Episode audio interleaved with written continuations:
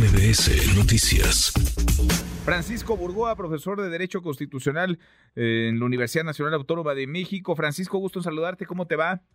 Y querido Manuel, digo, yo también quiero ser ministro por 15 años, si me puedes considerar. 15 años, pues, eh, ¿cómo no va a estar eh, gustosa con la designación? Aunque el presidente no la haya anunciado, ella escribió hace 47 minutos a las 12.55 de este día, AMLO elige a Lenia Batres como nueva ministra de la Suprema Corte. En fin, que vivimos tiempos eh, inéditos por todos lados. Francisco, ¿hace cuánto que un presidente no designaba a un ministro, o una ministra de la Corte?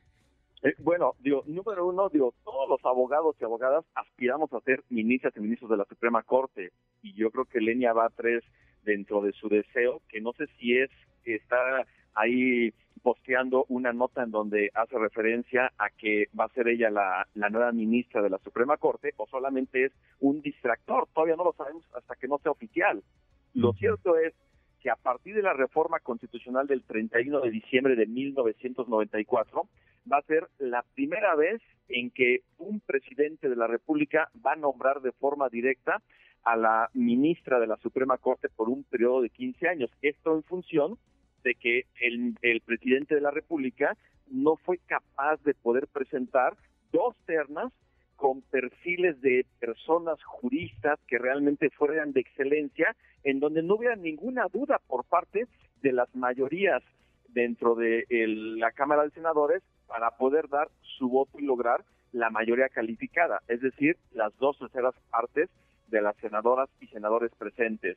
Como las dos ternas carecen de tener un perfil de excelencia, entonces la oposición votó en contra, rechazó las dos ternas y nos encontramos en este supuesto que es un momento inédito en nuestra historia constitucional, en nuestra historia de México, por el solo hecho de que el presidente tiene que nombrar a una de estas tres mujeres que presentaron en la terna, porque hubo rumores de que a lo mejor aprovechaba el momento el presidente para nombrar a, Ernestina Godoy, la fiscal de Ciudad de México, pero no, eso no es constitucionalmente posible. Tiene que ser una de estas tres, o Lenia Batres, o Berta Alcalde, o Heréndira Cruz Villegas cualquiera de ellas tres. En este momento, pues estamos a la espera de que se confirme para saber si es ella. Ahora, Manuel, si me permites hacer el comentario, en el supuesto caso que sea Lenia Batres, ¿por qué ella?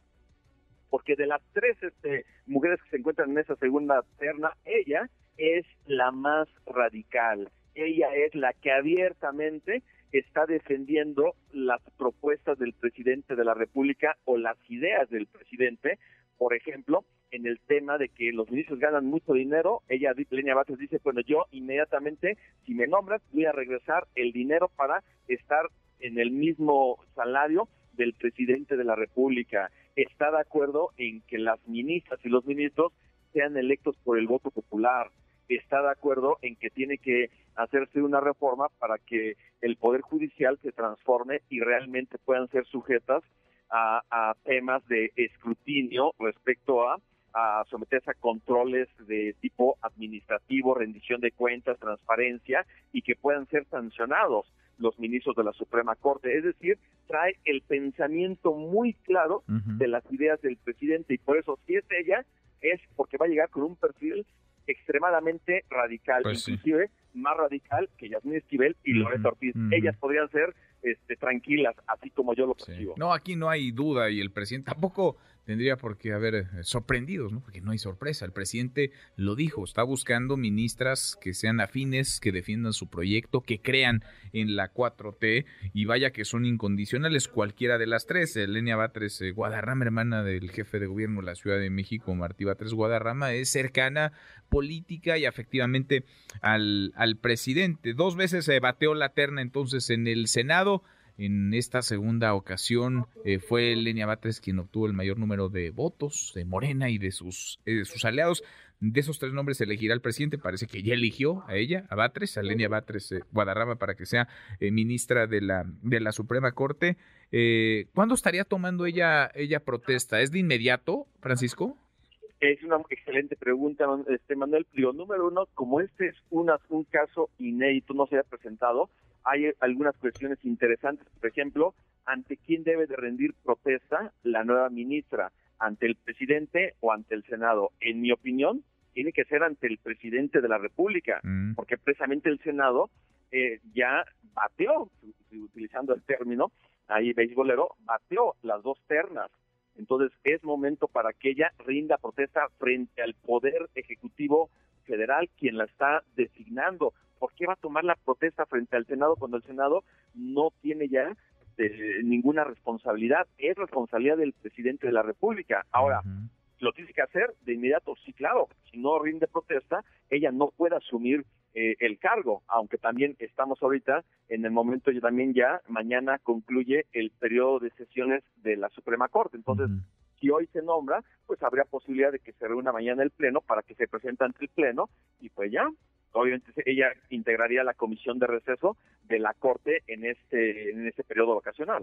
es, es legal, perfectamente legal, es constitucional, nos lo explicas, pero no es lo ideal, ¿no? No es, digamos, lo que mayor legitimidad le da a la llegada de una ministra en la Suprema Corte de Justicia de la Nación. Se ha dicho mucho que otros presidentes también propusieron a perfiles afines, sí, pero esos perfiles fueron votados por dos terceras partes del Senado. En esta ocasión no es así, llegará una ministra designada, si no es que impuesta por el presidente.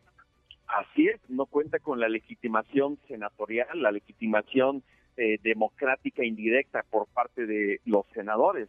Y esto indudablemente pues sí es algo que va a tener que demostrar si la persona que quede como ministra que va a ser una defensora de la Constitución o va a ser una servidora de la nación. En vez de utilizar una toga, pues va a tener ahí metafóricamente un chaleco guinda defendiendo los proyectos de la eh, cuarta transformación. Pues sí, pues en fin. En fin, qué tiempos. Todo es eh, raro, inédito y un poco o mucho surrealista. Gracias, Francisco. Muchas gracias. Al contrario, fuerte abrazo, Manuel. Abrazo grande. Muy buenas tardes, Francisco Burgoa redes sociales para que siga en contacto: Twitter, Facebook y TikTok. M. López San Martín.